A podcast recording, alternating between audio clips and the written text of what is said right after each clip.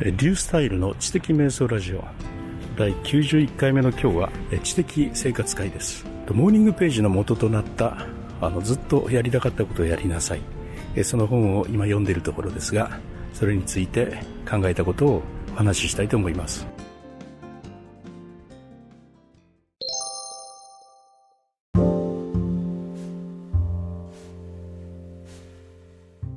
僕はですね、今朝であの、モーニングページが12日目となりました。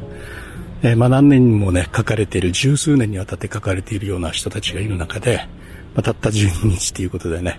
えー、全然大したことはないんですけれども、えー、このモーニングページを始めるようになったきっかけというのが、あの、まあ、中田敦彦さんの YouTube 大学ですね。えあれをちょっと見たときに、ああ、この、ずっとやりたかったことをやりなさいという、この本の中に、書かれているんだなということを初めて知ったんですね。モーニングページ自体はもう10年ぐらい前からいろんなあのブログとかで書かれていたんで、え僕も知ってたんですけれども、まああの、自分はのフリーライティングやってみたりとか、ゼロ秒思考メモ書きをやってみたりとか、まあ似たようなですね、ペンの先からあの言葉が溢れ出してくるというような、そのようなエクササイズを自分なりにずっとやってきているんで、まあ、同じようなことを朝やるということだろうと思ってですね、まあ、改めてやってみようというような挑戦はこれまでしてこなかったんですよね。まあ、でもね、一つのきっかけとして、まあ、中田敦彦さんのまあ、動画を見たのがきっかけでですね、まあ、ちょっと興味を持って僕もやってみようかなと思ったんですね。で、やり方をいろいろネットで調べまして、まあ、あの、ノートは A、えっと、A4 の大筆記なのがいいとかね、まあ、なければ小さいのでもいいとかですね、まあ、1日3ページ書くんだとか、あの、びっしりとね、えっ、と、後で誰も読まないものだから、プライベートなものだから、とにかく自分の持ってる脳の中にあるものを全て吐き出すんだとかですね、8週間は一切見ないんだとか、まあ、そのようなあの、ルールをいろいろ読んできまして、で、それではなるほどこうやるのかということで始めたというとこなんですよね。まあ、その背景とかそういうのっていうのはね、あの、まあ、全然知らずに、まあ、ルールだけ読んでやり始めているわけですね。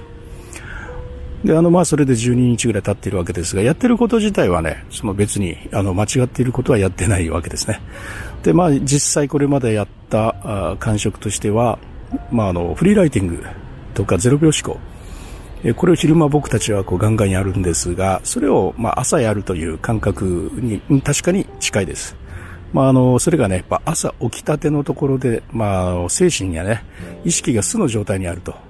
いう無防備な状態にあるときにそれを割っと出すというところが他のと違うので、まあ、あの、とても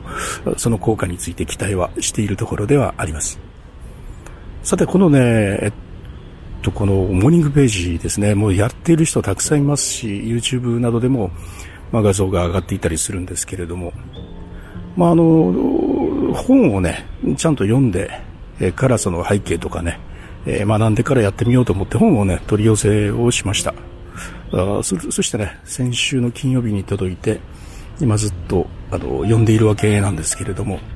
えー、知らなかったことがいっぱいありましてね、えー、一つはですね、このモーニングページっていうのは、あの、4つのツールの中の1つであという位置づけなんですよね。えモーニングページというものがだけが独立して存在しているわけじゃなくて、えー、これはツール、4つのツールがああって、それのうちのね、1つなんですよ。で、何のためのツールかというと、人間の創造性を解放して、みんなね、創造的になっていく、そのためのエクササイズなんですね。で人間は誰でも小さい時にアーティストとして生まれてくる小さいアーティストになりたがっている。しかし、成長するにつれて、親をはじめ、様々な様な周りの環境からアーティストになっていくということを、夢をだんだん遮断をされていきましたね。えー、現実的に生きていかなきゃいけないとか、アーティストで飯は食えないとかね、アーティストで生活できるのはほんの一人握りの人なんだとか、自分にはアーティストとして体制するような才能はないんだとか、まあ、そのような様々なね、えー、ブロックからみんなアーティストになっていくことを諦めて、そして、えー、まあ、あの、世界のエリートはなぜ美意識を鍛えるのかの本にあったように、まあ、クラフトマンであるとかね、クラフトであるとか、サイエンティストであるとか、まあ、そちらの方を目指していくということなんですよね。しかしね、やっぱその中でもみんなの影のアーティストというものになんかなっていくということで、心の中にずっと本当秘めた思いが人間の中にはあってね。でそれがやっぱりある程度大人になった時に、あのなんとか昔の夢をっていう形で、ま、いろいろ出てくるじゃないですか。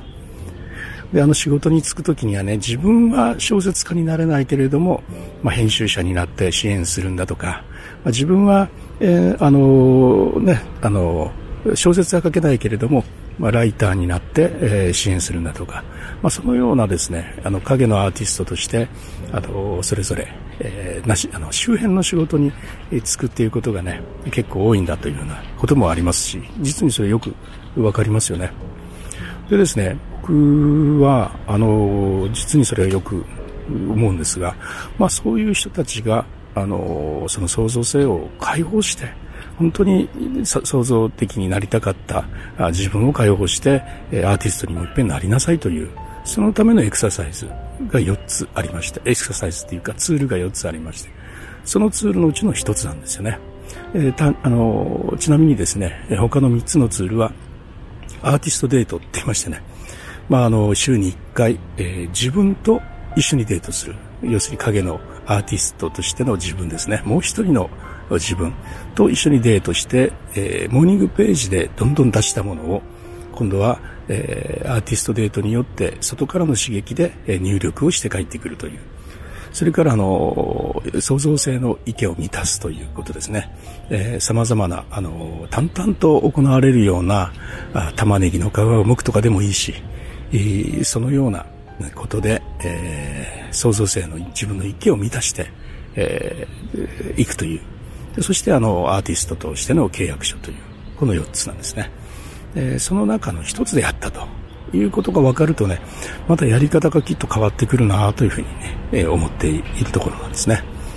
で、ちょっとこれについてはまた面白いことを考えたんですけれども、まあ、それについてはまた明日お話ししたいと思います。今日はですね、えっと、ここ、福岡市の天神の市役所の裏にありますね、天神中央公園、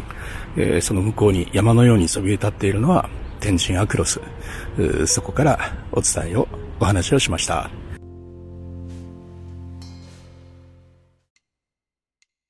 はい、いかがだったでしょうか？えー、モーニングページというのは実は4つのツールのうちの1つだったんだっていうね、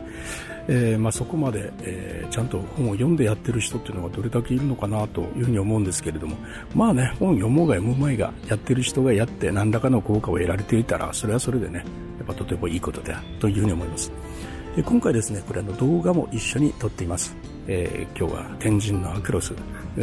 からですね。えー、撮っておりますので、えー、動画で見られる方は、この、あのね、天神の街の中に、ドンと現れた緑のピラミッドのような、このアクロスの風景を見ることができるというふうに思います。えー、ポッドキャストの方、動画の、え